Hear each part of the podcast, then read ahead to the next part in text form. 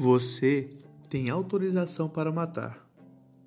A xenofobia, a fome, o racismo, a desigualdade.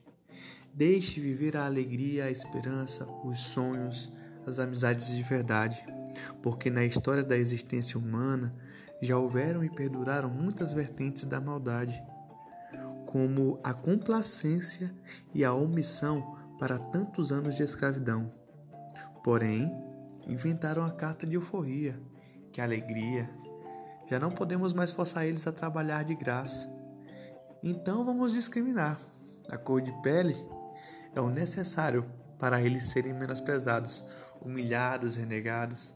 Na dúvida, sem dúvidas, o preto é o culpado. Os olhos condenam o crioulo bastardo. Lamentável e inescrupuloso esse povo que se acha superior por ter pele clara, cabelo liso. Eles não gostam de assumir, mas mantêm vivo o racismo. Entretanto, existem outras maneiras de ser escória. O que falar da xenofobia?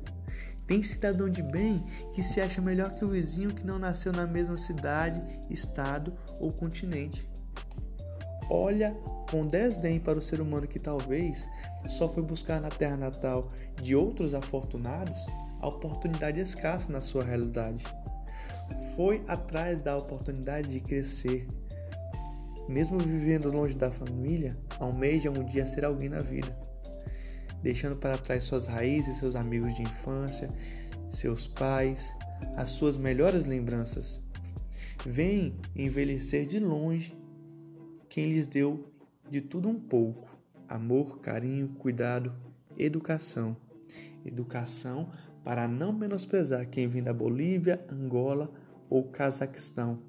Xenofobia e racismo hoje em dia dizem ser crime aqui no Brasil, mas passam muitas vezes impunes no meio de tanta desumanização.